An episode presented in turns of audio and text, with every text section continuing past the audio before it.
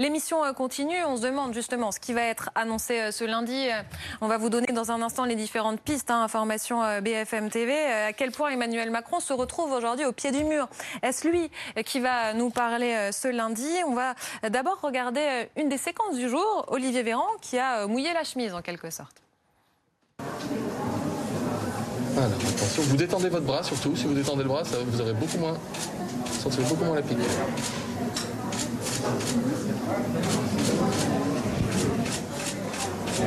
C'est fini. Hop, je vais tenir un petit coton. Merci. Terminé. On va mettre un petit pansement, mais je crois que ça n'a pas saigné. Allez-y, enlevez le petit coton. S'il y a une petite goutte, regardez, on va protéger votre linge. On va mettre le petit pansement qui va bien. Et, et voilà, c'est bon. Merci.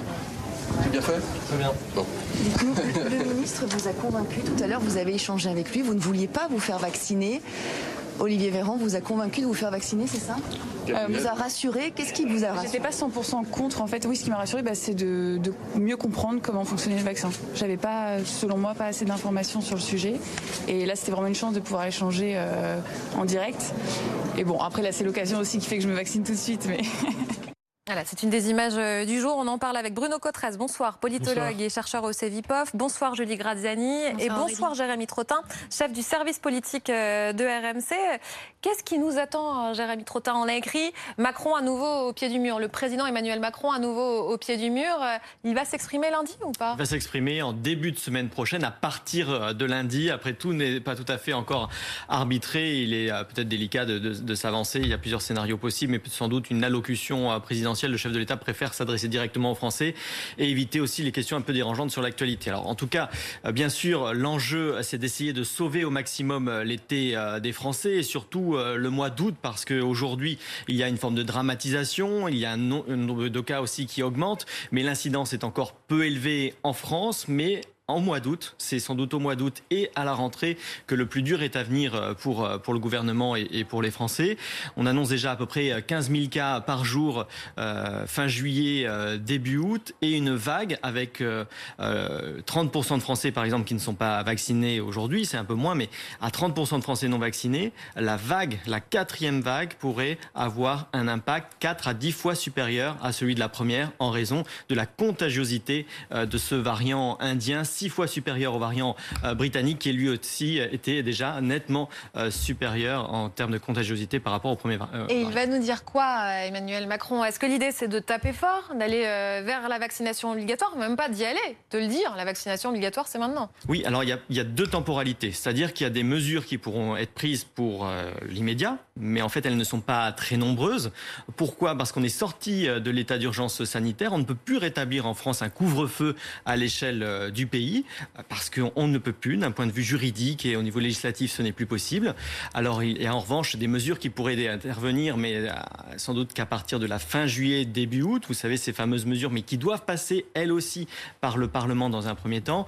L'élargissement de la vaccination, donc a priori, ce qui est acté, c'est que ce soit les soignants, mais aussi tous les publics qui travaillent auprès euh, de personnes euh, fragiles. On pense aussi aux pompiers, mais aussi aux 400 000 aides à domicile qui sont présentes en France et qui sont très peu vaccinées en ce moment. Certaines associations qui gèrent ces aides à domicile estiment qu'elles sont à peu près 40% seulement à être vaccinées.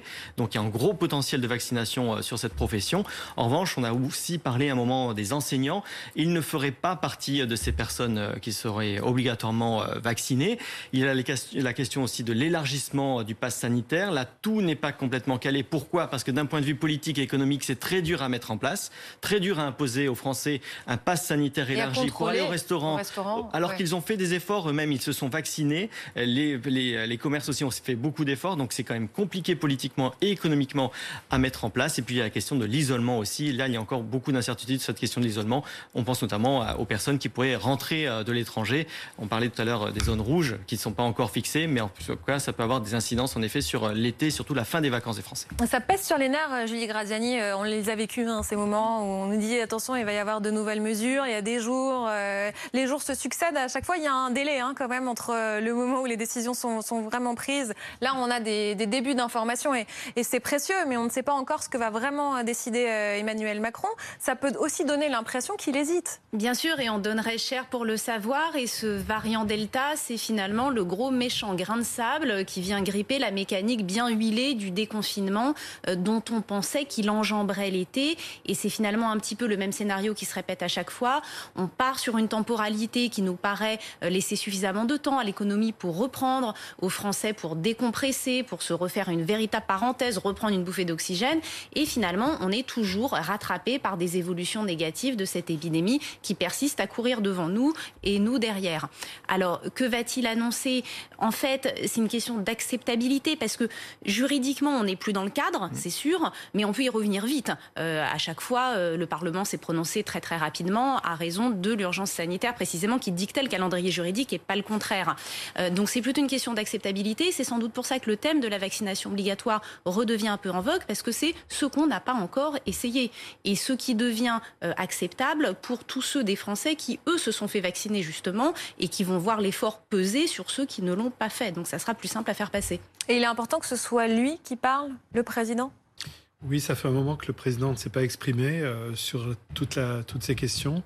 Et s'il s'agit euh, bah, d'introduire des obligations, euh, oui, ça doit être la parole du président. Le Premier ministre, comme à son habitude, va décliner euh, derrière, évidemment, mais ça doit être le président qui doit, qui doit annoncer ça.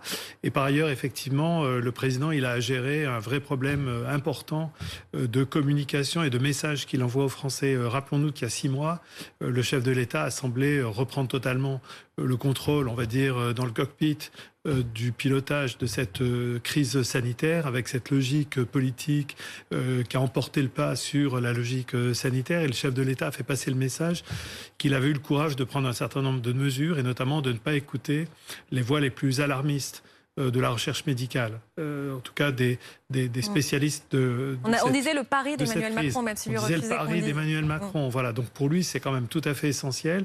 C'était il y a juste six mois, c'était avant-hier. Pour lui, c'est tout à fait essentiel de continuer à montrer aux Français que ce pari était un bon pari, qu'il a pris les bonnes décisions et qu'il ne subit pas les événements parce qu'effectivement, ça vient d'être rappelé, euh, depuis maintenant un an et demi, on a le sentiment de stop and go, on a le sentiment que mmh. euh, on perd le fil et puis après on dit que ça y est, ça à nouveau ça va dans le sens positif et puis il y a à nouveau un nouveau variant.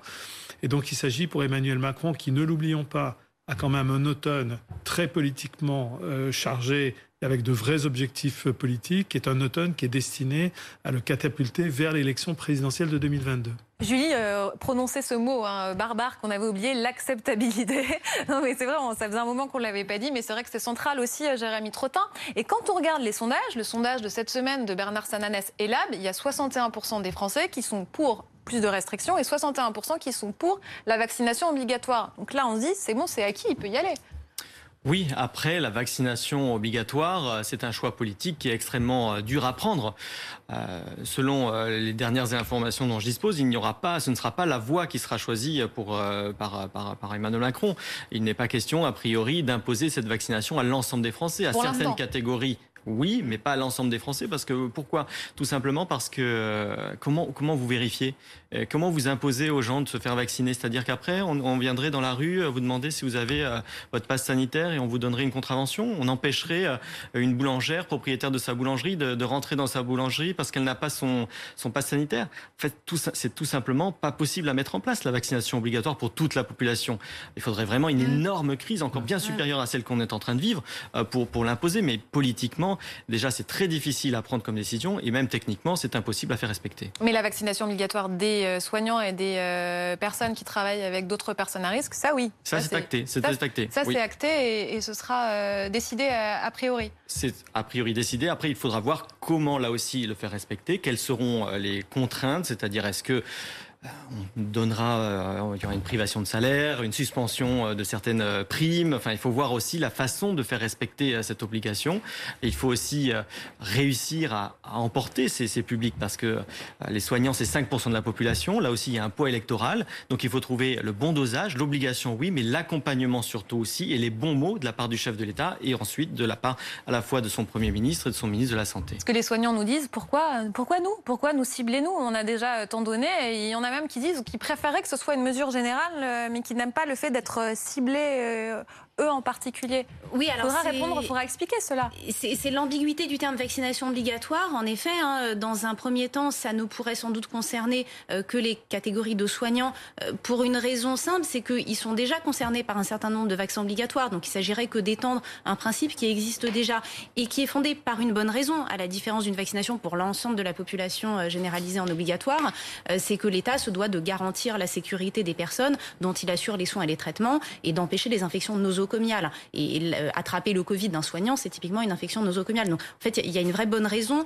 euh, sur une mesure d'obligation qui est exorbitante du droit commun. Donc, il faut un motif sérieux euh, pour l'imposer. Euh, après, je suis pas sûre qu'on ait essayé vis-à-vis des soignants toutes les mesures incitatives.